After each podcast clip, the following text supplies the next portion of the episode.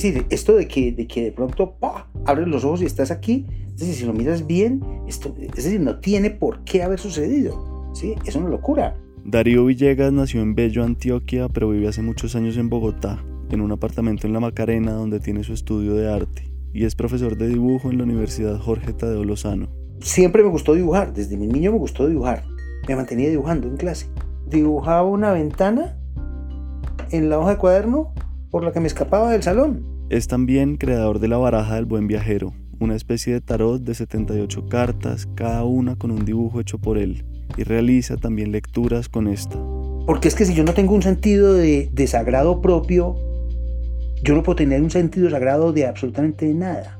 Eso no está allá, en el universo, en el cielo, en el... No, eso está aquí, ahora, todo el tiempo, en usted, en mí, en el vecino de allá, ¿sí? En esa persona que no me gusta, ¿sí? En fin, está en todas partes.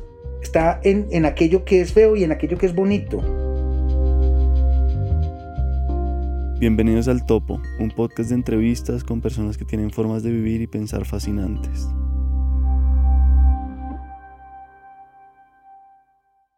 Cuéntame tus primeros recuerdos, tu casa de niño. Mis primeros recuerdos, bueno, viene uno, viene uno que se me antoja que es picantoso. Resulta que a los tres años, o un poquitico antes, están pintando la casa, ¿sí? Y pues dejaron un tiner en la, en, una botella de cerveza, ¿sí? Y mi papá, eso eran otros tiempos, ¿sí?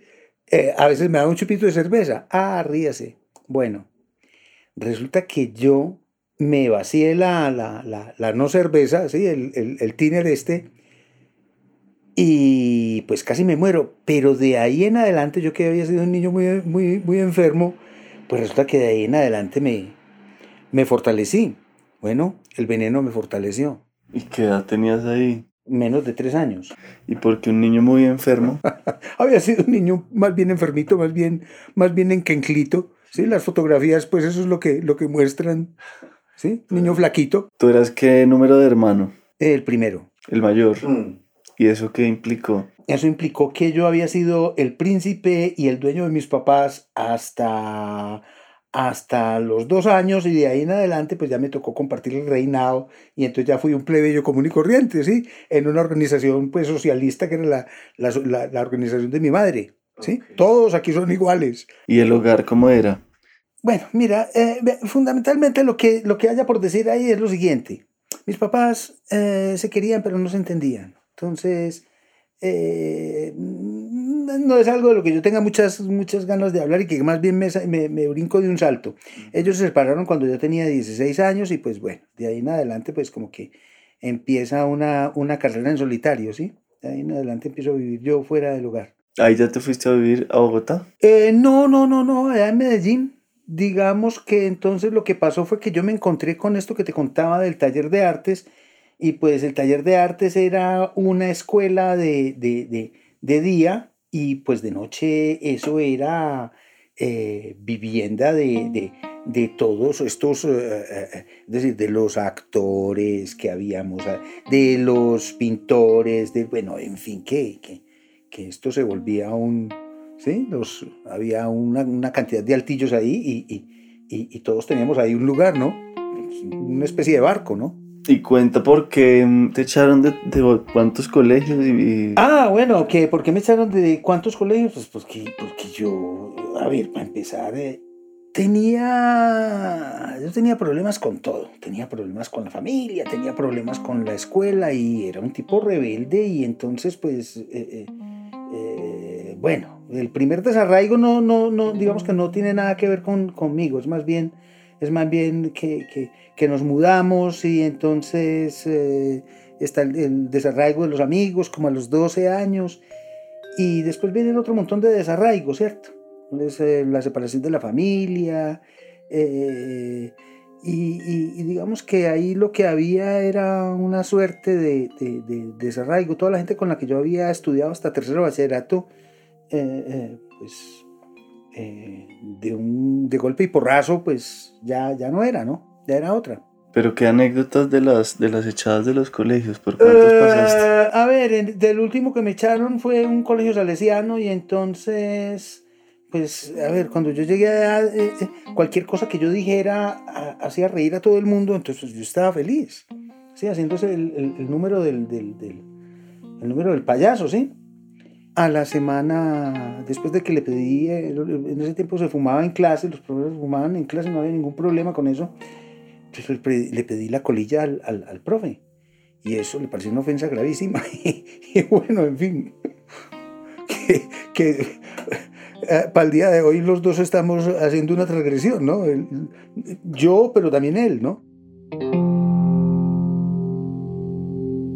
¿Y qué otros recuerdos de la adolescencia? Píntanos un poco tu, tu adolescencia. Mm, va. Mira, hay una cuestión básica con la adolescencia y es que yo entro en una crisis religiosa que me que me manda para lo más oscuro, pero rapidito, ¿sí?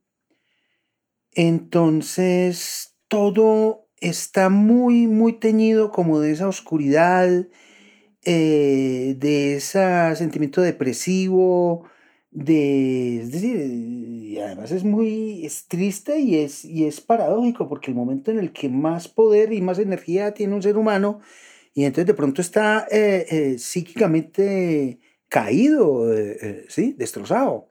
¿Y cómo fue esa crisis? Todo eso es acumulativo, todo eso es acumulativo. Llega un momento en que, en que las cosas revientan. Eh, lecturas, yo leía mucho. Eh, uy, yo recuerdo haber leído La náusea de Sartre cuando tenía como 13 o 14 años.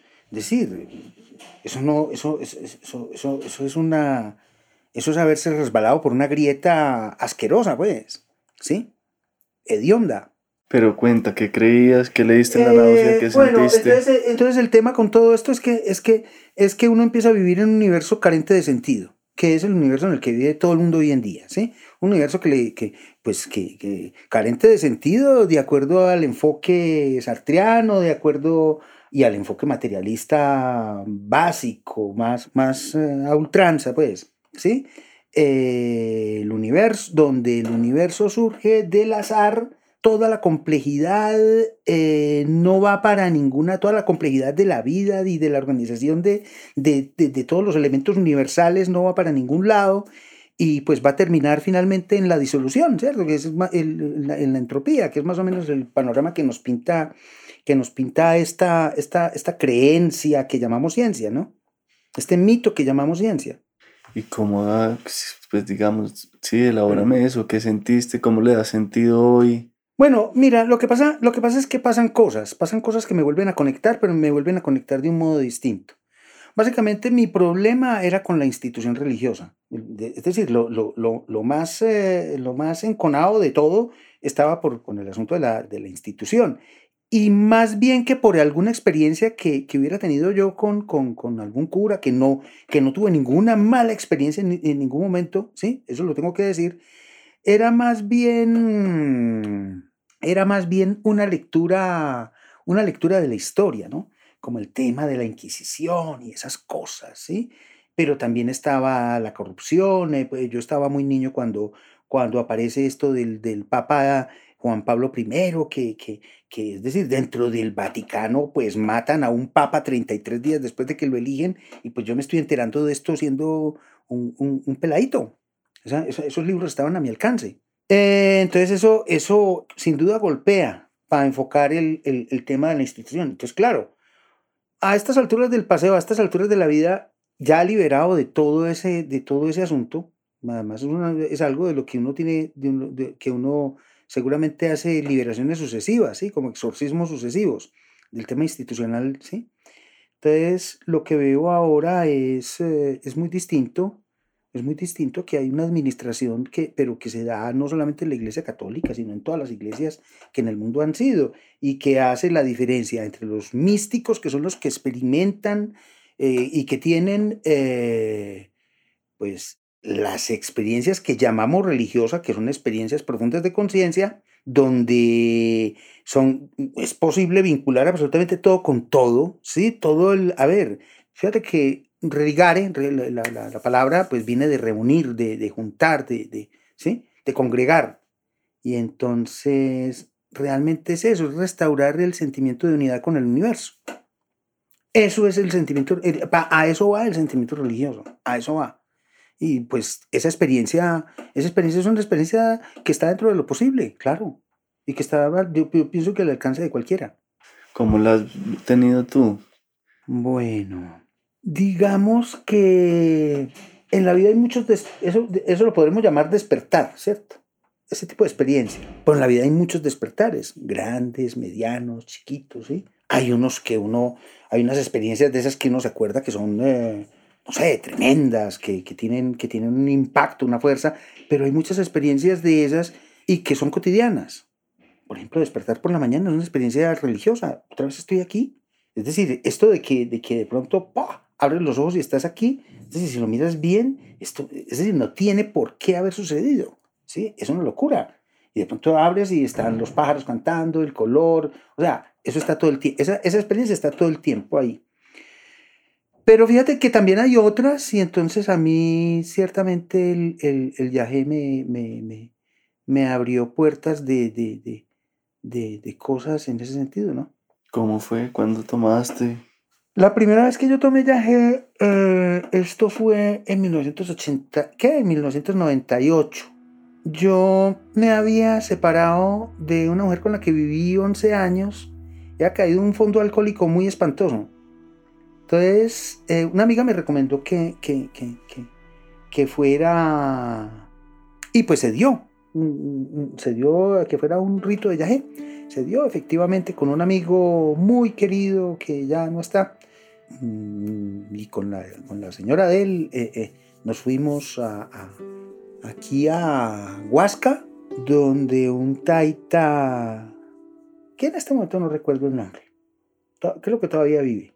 Y eso para mí fue una apertura absolutamente descomunal, ¿sí? Digamos que lo que, lo que se dice habitualmente de la muerte es que antes de morir alguien ve toda la película de la vida, ¿sí? Completica y tal cosa, ¿sí? Pues bueno, esa noche yo vi toda la película de mi vida. Y, es una de las experiencias más fuertes, más poderosas y más tremendas que yo haya tenido. Porque fíjate que, que después de toda la noche de ver una y otra situación, una detrás de otra, en fin, después de ver como esa, eh, mi propia vida eh, eh, de una manera tan amplia, tan, tan vasta, ¿sí? tan pormenorizada, ¿sí? De hacer una recapitulación tan mm, completamente honda y tan, tan, tan, bueno. Entonces yo llego a la conclusión de que mi vida, de que yo, pues, es decir, que yo he desperdiciado mi vida y que he traicionado absolutamente las expectativas de todos los que me han querido alguna vez, ¿sí? Básicamente es que eso es como la, ¿sí? La conclusión a la que llego en esa noche. Y pues imagínate tú la desolación tan tenaz de, llegar a esta conclusión después de ver todo eso. Y en algún momento yo noto que hay como un hilito. Entonces es un hilito, pero ese hilito lo tengo yo entre la cabeza, ¿sí? Y, no sé qué, y la oscuridad eh, arriba, ¿sí? Eso baja desde no sé dónde. El hilito. Y por ese hilito empieza a bajar como una, eh, parecía como una gotica, como una gotica de rocío, ¿sí? Y en ese frío tan aterrador que yo tenía, ¿sí? en, ese, en esa sensación de, de, de, pues, es decir, es que, es, que, es que es el veredicto. Estoy dando el veredicto de mi propia vida en esa noche y el veredicto es, mira, tu vida es una mierda. Y empieza a bajar por ese hilito un perdón de una, de una belleza, ¿sí? Absolutamente conmovedora y era como, como una como una voz, el, el siempre tiene como una voz en off. Y entonces, eh, que te, entonces dice, dice, pues que, a ver, que yo puedo, que la vida siempre está comenzando. La vida siempre está empezando. Y no solamente eso, sino que la vida es inocente. ¿Sí? La vida es inocente. Y la vida siempre está empezando. Cada momento, cada instante es un nuevo comienzo. Así que yo puedo montarme en esa ola para volver a hacer las cosas o para hacer las cosas de otra manera distinta. Y que supongamos que no me da, que no, que, que no la logro. Entonces inténtelo una y otra y otra y otra, que de ahí algo, algo ha de salir. Mira, eso era de una compasión como yo no la he sentido en mi vida. Entonces, ese tipo de experiencias, es decir, ese algo que te levanta de ese puto hueco, eso que te levanta de ahí y, y te salva. Y te dice, y te dice, y te dice una, cuando tú estás esperando la palabra del castigo y, y tal, o que, o que se acabe el mundo, o que se acabe la vida, o que se, ¿sí?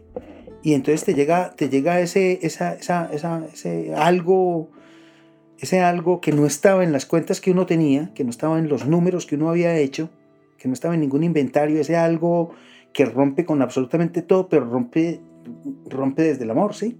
¿Cómo cambió tu vida? ¿Qué estabas, ¿En qué estabas antes y en qué, qué pasó? Eh, no, el punto es que, es que te digo que pues, yo venía dedicado a la pintura y, y, y, todo esto, pues, pero, pero, pero, pero ya eh, eh, daba mis clases, en fin. Eh, pero entonces había caído en un, en un hueco muy espantoso de, de, de, alcoholismo, te digo, después, después, de la separación, y entonces pues voy a Yajé, y digamos que si bien yo no paré, no, no, no conseguí parar en ese momento, ¿sí? De, mi, mi, mi, mi consumo de licor, eh, sí eh, faltaba, me faltaba todavía un poquito de infierno, me, faltaba todavía ¿sí? bajar un poquito más. Entonces sí que la conciencia de ese momento fue absolutamente clave para, para, para, lo que hice después, que fue eh, pasar por Alcohólicos Anónimos y, y, y bueno, eh, yo me quedé ahí un poco de tiempo, hice programa, hice pasos y, y todo, ¿no? Todos estos inventarios yo los vengo haciendo hace rato, pues que hacer la recapitulación de la vida. esas cosas se han hecho más de una vez.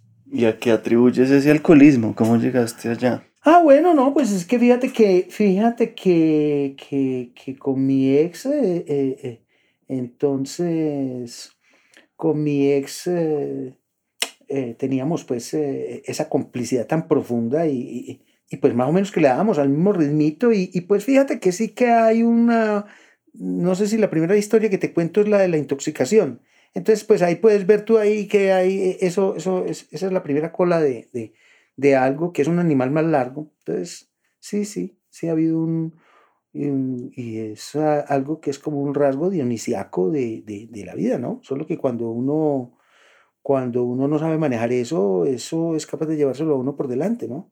Porque pues lo dionisiaco es tan parte de la vida como lo apolíneo. Es decir, por un lado está el pensamiento y, y, la lógica y lo clásico, qué sé yo, lo ordenado, lo, lo, ¿sí? lo que tiene una forma, ¿sí? pero por el otro lado también está lo que, lo que es puro rock and roll, ¿sí? Lo que, ¿sí?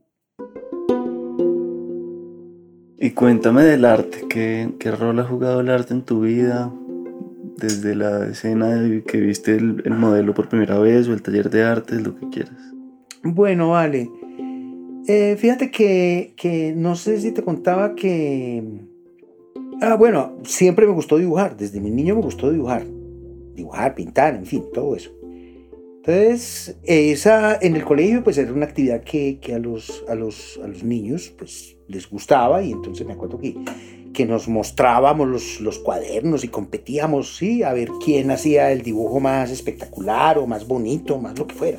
Entonces, para tercero primaria me quedo como el único cultor así alrededor de, de, esa actividad que pues perdió todo el prestigio que tenía y el brillo que tenía eh, a favor de los deportes. Entonces todo el mundo se metió al equipo de fútbol, al de basquetbol, al de no sé qué, bueno, y, pues ya el dibujo, pues, pero pues eh, a mí el dibujo pues me servía para otra cosa, es decir, poco como que no me interesaba lo que yo me encontraba en el colegio.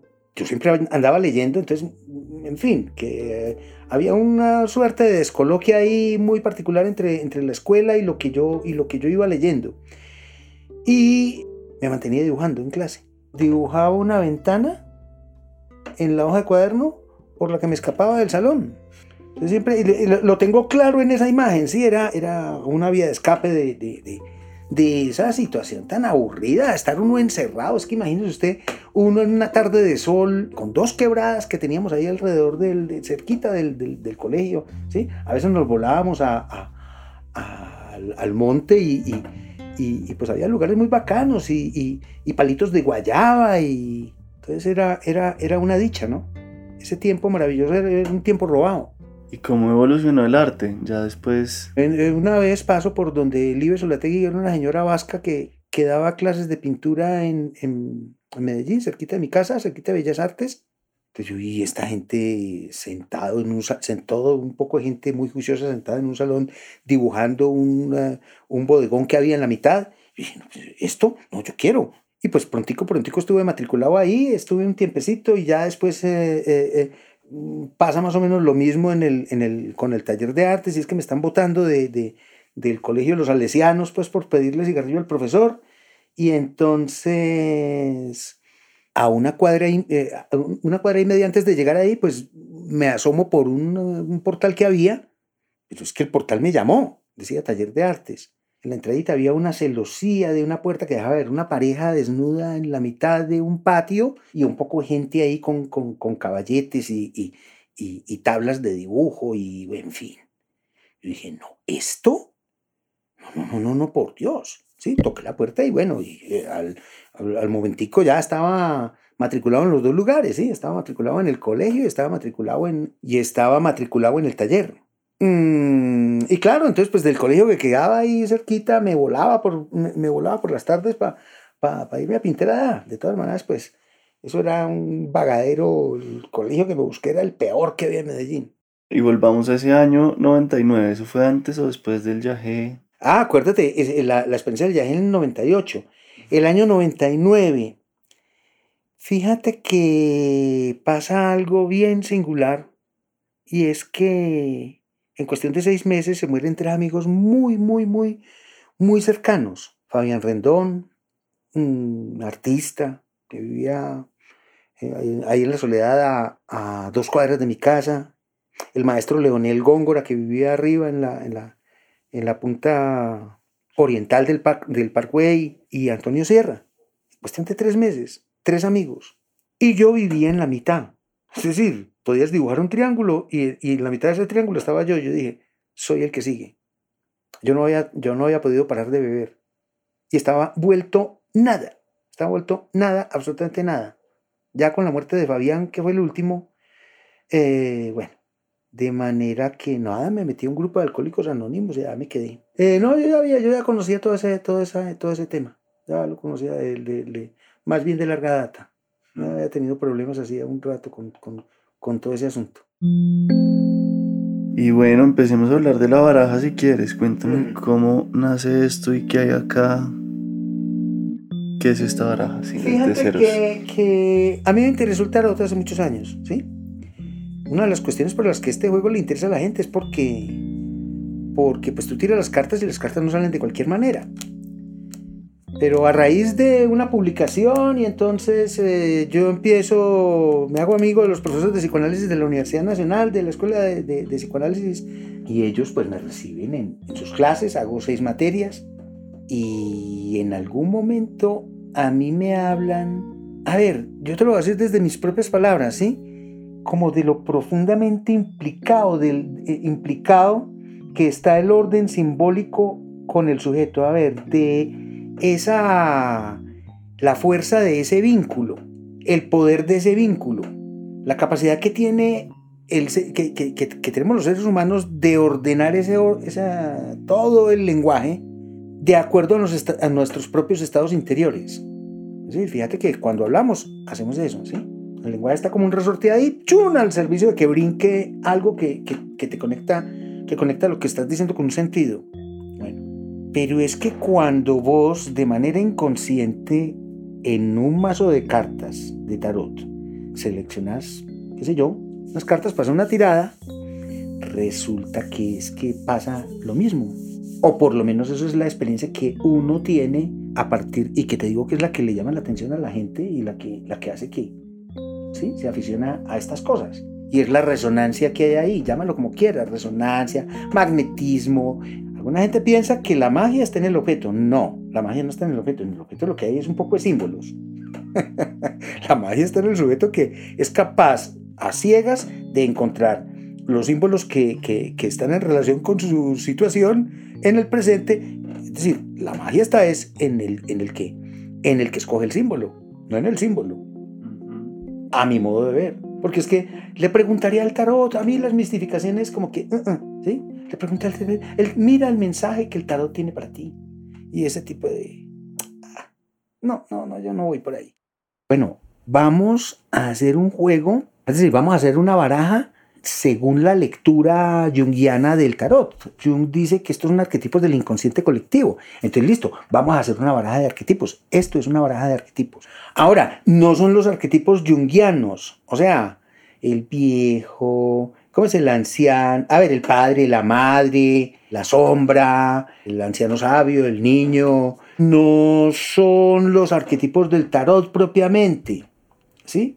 Porque es que no hay diferencia entre unas cartas y otras en la baraja, ¿sí? En el sentido de que es una baraja horizontal, todo tiene el mismo valor. Hay algunas cartas que están directamente inspiradas en el tarot. Ciertamente, sí, porque es que el tarot es un invento maravilloso que está muy bien hecho. Yo durante mucho tiempo estuve pensando que esto era algo distinto de un tarot y no, sigue siendo un tarot. Fíjate que lo que hace casi es desarrollar el contenido de los arcanos mayores del tarot, desarrollarlo de manera ampliada. Eso es lo que yo veo que hace mi baraja. Lo que pasa es que el tarot está, pues el tarot es una construcción intelectual poderosísima. Quería volver mm. un poco sobre tu vida y tu pensamiento. me, me, preguntaste ahora con el tema de los amigos y tal, esa, esa pregunta me gustó.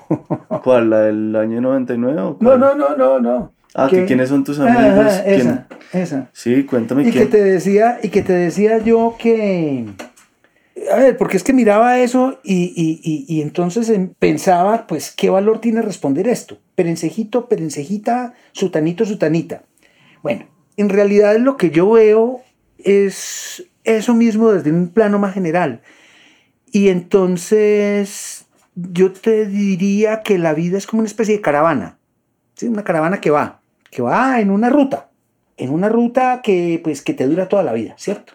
Entonces naciste en esa caravana y entonces resulta que conociste una gente cuando estabas eh, niño, cuando estabas niña, y entonces, bueno, muchas de esas gentes llegaron a, otros rumbos, a otros destinos para los que ellos iban, y entonces te tienes que despedir de ellos. Pero llega gente nueva a la caravana, gente que llega en otras ciudades, ¿sí? Y se monta y que también va para destinos que, bueno, al final tú no sabes con quién vas a viajar toda la vida. Realmente nunca sabes con una persona si vas a estar con ella un día, una hora, un mes, un año o qué.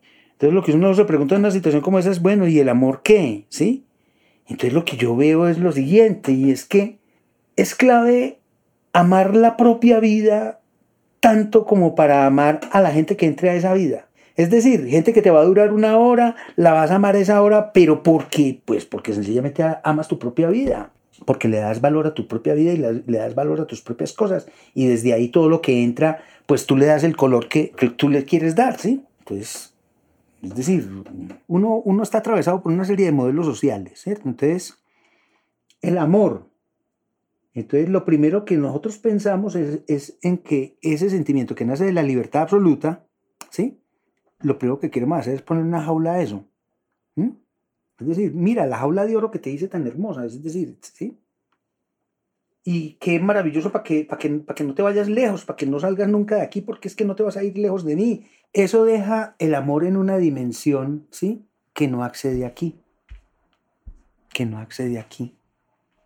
Y que es preciso entonces como identificar las diferencias que hay entre este amor, llamémoslo mundano, y lo que podría ser, lo que podría ser el amor, porque es que desde esta óptica uno dice, uno termina diciendo, no, es que el amor no existe, nadie ama a nadie, todo el mundo solamente ve por su ombligo, pero eso no es verdad, sí que hay un amor que está más allá, pero ese amor no me parece a este, ese amor es distinto, porque para empezar, amar es una decisión personal, entonces usted toma la decisión, voy a amar la vida, Voy a amar la vida pase lo que pase. ¿sí? No es que si la vida me resulta bonita, buena y, barata y entonces yo, yo, yo amo la vida. Pero entonces, eh, si no, si, me, si, se me la pone difícil, entonces me deprimo y, Dios eh, nos abandonaste aquí y, a ti no te importa el mundo y, bueno, en fin. Entonces, este amor, pues tiene que tener otra característica. Acordate que yo te decía una cosa y es como, bueno, es que, es que finalmente toca tomar una decisión con respecto a eso. Y es, bueno, y si no se da esto, entonces yo no amo. Pero, pero ¿cómo así? Si yo vine a este mundo fue a experimentar el amor, a saber qué era eso, a entender qué era eso. Entonces aquí toca ensayar otras cosas, desde aquí toca ensayar otras cosas y es amar, amar en absoluta libertad, ¿sí? Viene, se va, puede que vuelva, puede que no, está conmigo, después estará con X, con Y, con Z, con quien sea, en fin yo me puedo situar de tal manera que siempre ame a alguien que hay al lado mío, simplemente por el hecho de que está. Yo me acuerdo una vez en Yajé que yo pregunté pues sobre, sobre ese tema y entonces eh, me dice el Yajé, ame al uno, al otro, al que se le atraviese, a quien sea, al que sea, pero ame. Vemos que eso fue, esa, esa, esa, esa es una, una lección que, que, que yo obtuve de aquí, ¿sí? O sea, no se lo pierda. Entonces, ame el atardecer, ame la palomita que viene a comer ahí a, la ventana, eh, ame a la persona que entra a su vida por un rato, porque es que, ¿sí? ¿Y qué es ese amor? Sencillamente considerar que el otro es tan, tan, tan, tan profundamente persona, tan profundamente real como yo, como yo me considero a mí. Entonces, fíjate que es distinto. Tengo otra experiencia con, el tema del amor. También, esa, esa fue en Putumayo, una toma. Entonces, eh, también era la pregunta, bueno, ¿y el amor qué? Y en la noche, entre otras cosas que pasaron, hubo un momento en que empezó a entrar algo, no sabía qué, es decir, no se veía, no, no, no, pero sentía que algo estaba entrando. Y ese algo, a medida que tocaba todo lo que había en ese rancho, porque estábamos en el rancho del Taita y eso había en el cielo, había unas tablas así como de cielo raso y, y, y entonces ahí había otro montón de tablas y de materiales de construcción y mire, todo lo que empezó, todo e, eso que entró y que empezó a tocar, todo lo que tocaba lo ennoblecía, lo embellecía y le daba una dignidad increíble. Eh, eh, llegó un momento en que yo estaba, yo lo que yo estaba era como dentro de un gran y maravilloso palacio, que era el palacio de la existencia y esto era, sí, el decorado del, del, del momento. Como te digo, el rancho más sublime convertido en un templo, donde todo era, donde todo tenía un resplandor, donde todo irradiaba, sí, presencia. Entonces fíjate que normalmente la experiencia que tenemos con las personas se queda cortica frente a eso. Y entonces nos toca desde ahí como, como el, tema es cómo situarnos frente a estas cosas, porque es que al final, al final uno termina cargando una cantidad de cosas, porque, porque es que fíjate que es que otra de las cuestiones que hay con el amor es que cada cual le aporta a, este, a, esta cuestión de la pareja su propio repertorio de fantasmas y de proyecciones. Entonces, Resulta que es que el otro está con un fantasma y, tú eres un fantasma para el otro.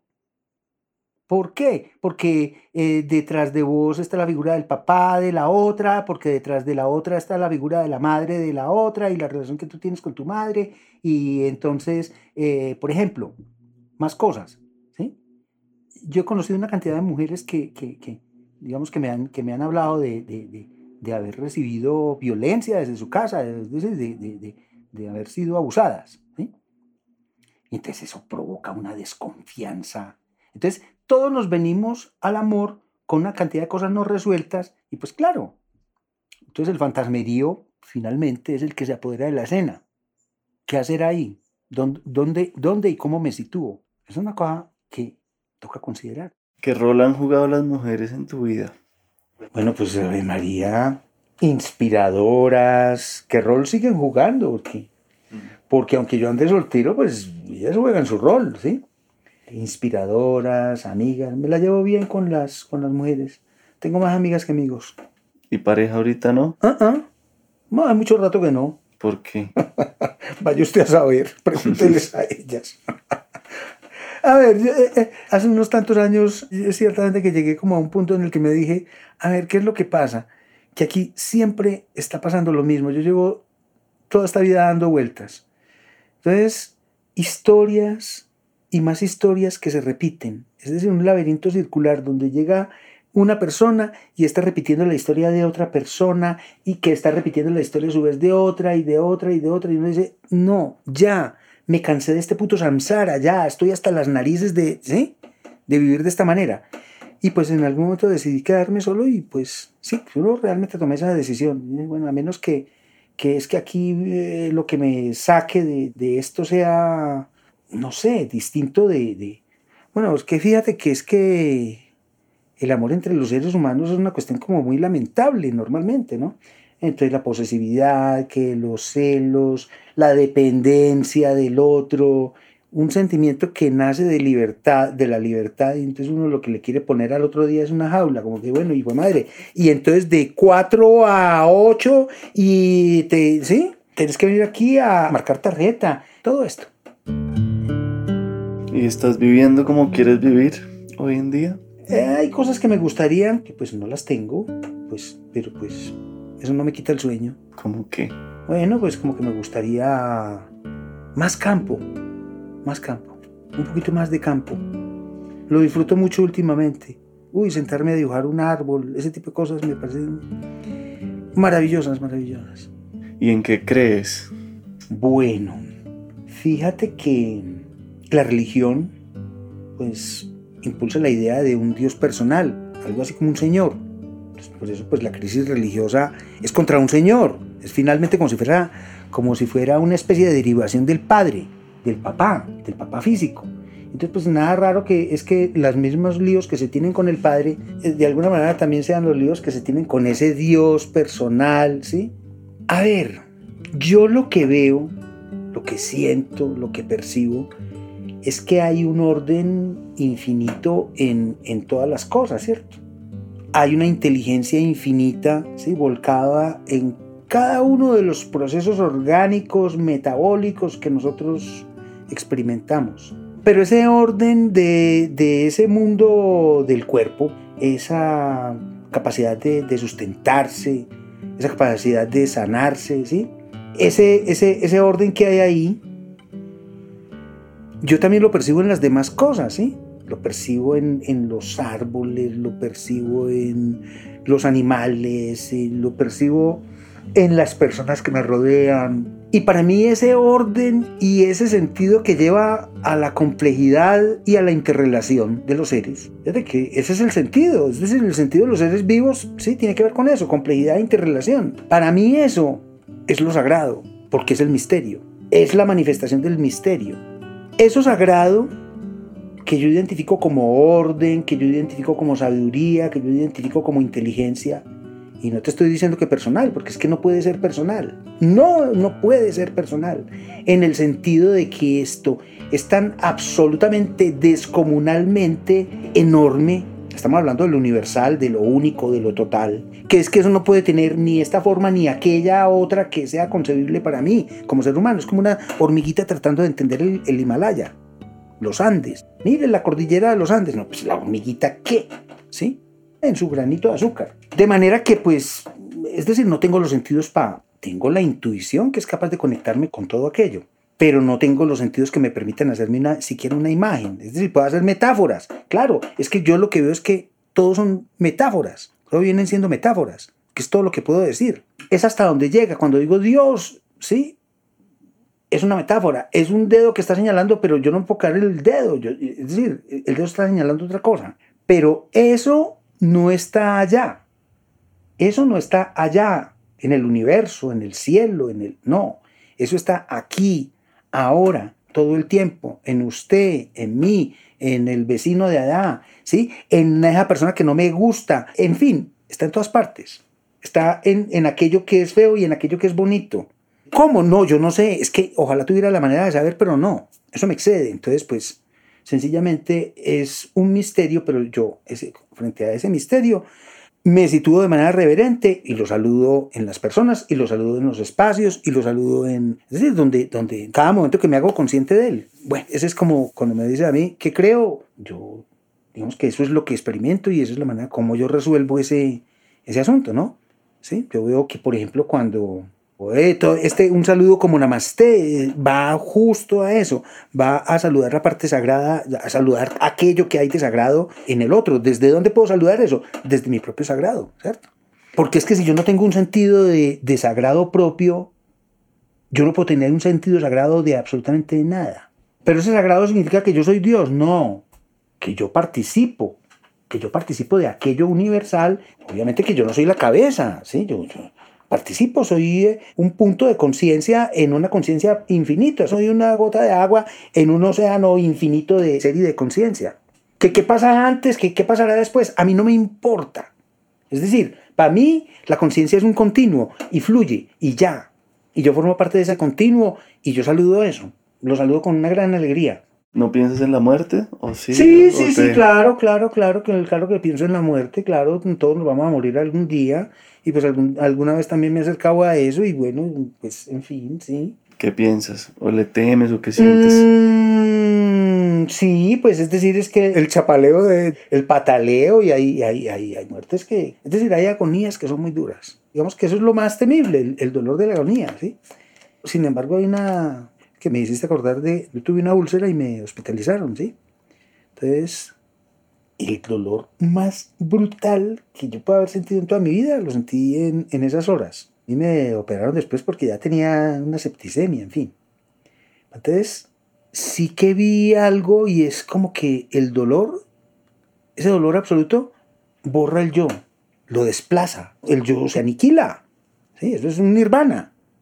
Y lo que queda es dolor absoluto. Eso vi.